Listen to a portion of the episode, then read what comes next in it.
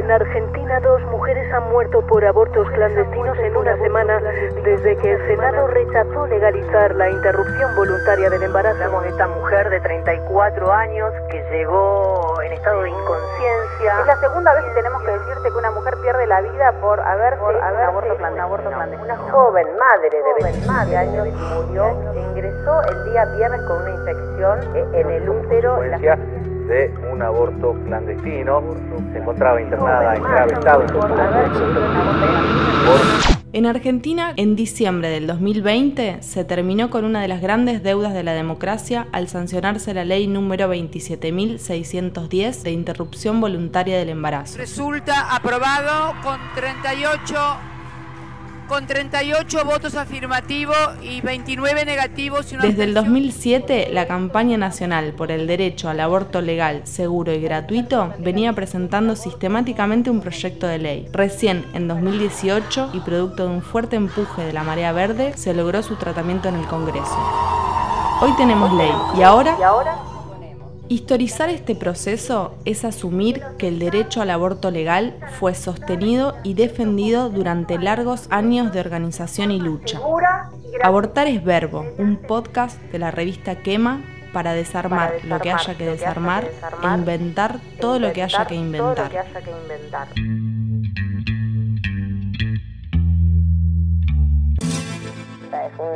Tema de salud pública en el cual las mujeres están muriendo en cada momento que se retrasa. Sabemos que es muy importante en la lucha saber qué lugar ocupamos como mujeres. Nosotras somos por nosotras mismas. Poder plantearme mi lugar de sujeta política en estos lugares está por el sentido y por eh, el uso de la palabra. El problema social eh, del aborto se ha considerado un problema social. Bueno, viva la vida, justamente, viva la vida de las mujeres. ¿La vida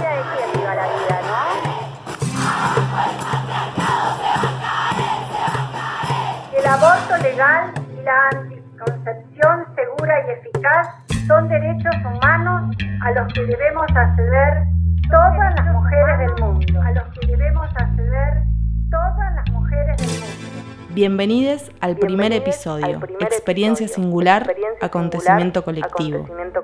En Argentina, durante todos estos años, el aborto estuvo penado en casi todas las circunstancias. La reciente ley de interrupción voluntaria del embarazo le puso fin al Código Penal vigente desde 1921, que en su artículo 86 establecía solo dos causales por las que no se debía penar la interrupción del embarazo. Por un lado, si representaba un peligro para la vida o salud de la madre, y por el otro, si el embarazo provenía de una violación a una mujer idiota o demente. En el año 2003, por primera vez en un encuentro nacional de mujeres, en su edición número 17, en la ciudad de Rosario, se realiza un taller, una asamblea y una marcha pidiendo la legalización del aborto. Surge ahí el pañuelo verde como símbolo de lucha por esta causa. Lo que está diciendo es educación sexual para decidir, anticonceptivos para no abortar aborto legal para no morir. La campaña nacional por el derecho al aborto legal, seguro y gratuito se empieza a gestar entre los años 2003 y 2004. El proyecto de interrupción voluntaria del embarazo, elaborado colectivamente en el año 2006 durante una plenaria nacional, fue presentado en la Cámara de Diputados y Diputadas de la Nación en 2007, en 2009 y en marzo del 2010. No estamos luchando por una cosa sectorial.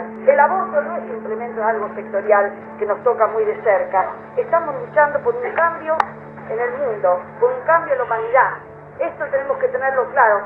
Por la dignidad humana estamos, estamos luchando. El 13 de marzo de 2012, el fallo conocido como FAL, emitido por la Corte Suprema de Justicia de la Nación, despejó parte del conflicto porque aclaró el marco general de interpretación y aplicación del artículo 86 del Código Penal, reconociendo el derecho de toda mujer víctima de violación a interrumpir el embarazo originado en tales circunstancias. Pareció que este modelo de indicaciones, en particular sobre la causal salud, pero en la conclusión es sobre todo el modelo de indicaciones, es un modelo constitucional y convencional, es decir, que es un modelo de regulación compatible con la Constitución y los tratados de derechos humanos que la integran. Por otra parte, amplía la causal de peligro para la salud o para la vida al indicar que debe considerarse una visión integral de la salud, conforme a la definición que establece la Organización Mundial de la Salud como completo estado de bienestar físico, psíquico y social, y no solamente la ausencia de enfermedades o afecciones. Este fallo marcó un antes y un después porque definió que en las circunstancias descritas es siempre el Estado el que tiene la obligación de poner a disposición de quien solicite la práctica las condiciones médicas e higiénicas necesarias para llevarlo a cabo de manera rápida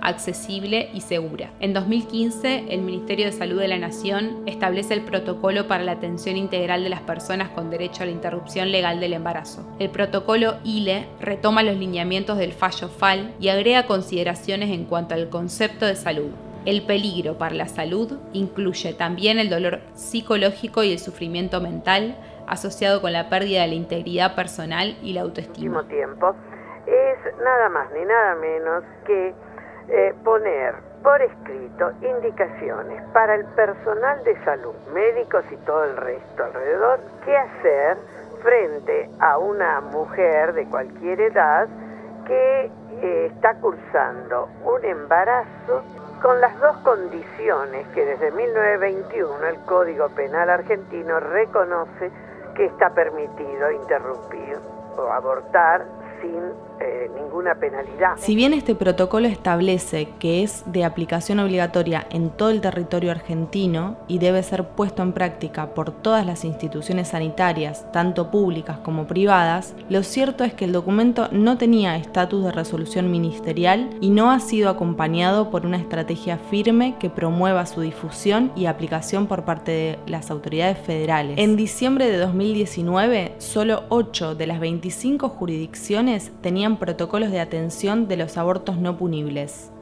Es decir, hasta hace muy poco, más de la mitad de las jurisdicciones del país no contaban con una normativa que asegure de modo efectivo el ejercicio de un derecho que las mujeres tenemos desde 1921. En junio del 2018, producto de un gran empuje de los feminismos y la marea verde, se trató por primera vez en el Congreso el proyecto de interrupción voluntaria del embarazo. La Cámara de Diputados y Diputadas aprobó la media sanción de la ley por una diferencia de cuatro votos a favor, pero el Senado la rechazó con 38 votos negativos sobre los 31 positivos. Finalmente, en diciembre de 2020, se aprobó la ley 27.610 de acceso a la interrupción voluntaria del embarazo. La misma se promulgó en enero de 2021, estableciendo así el derecho a esta práctica para las personas con capacidad de gestar durante las primeras 14 semanas de embarazo. Después de ese plazo, solo se puede acceder por las causales contempladas en las legislaciones previas. Durante muchos años el aborto fue legal por causales, que en el 2012 se ampliaron y aclararon. Sin embargo, el acceso a esta práctica en condiciones dignas y seguras se garantizó en muy pocos lugares del país. A las dificultades en el acceso se le sumó el estigma social y las consecuencias que la disputa de poder por la autonomía de nuestros cuerpos supone. Frente a esto, tenemos una larga historia de organización que resiste y persiste. Al legado histórico de los feminismos, que crece exponencialmente con el movimiento Ni Una Menos, se suma la marea verde y el trabajo inmenso de organizaciones como Socorristas en Red, Profesionales de la Salud por el Derecho a Decidir y otros colectivos feministas. Hoy contamos con la ley y festejamos esta victoria colectiva. Sabemos que falta mucho para garantizar el acceso real en todo el territorio nacional pero reafirmamos con más fuerza que nunca que la organización y lucha feminista es el camino para transformar realidades. Es justicia social. A moverse, de la cual nosotras somos el resultado, esto es el resultado, sigue moviéndose, no está estática y nos, y nos plantea muchas cosas para hacer. Depende que nosotros también estemos en movimiento, porque si ponemos el centro en la dignidad, la dignidad va a ser el propio movimiento.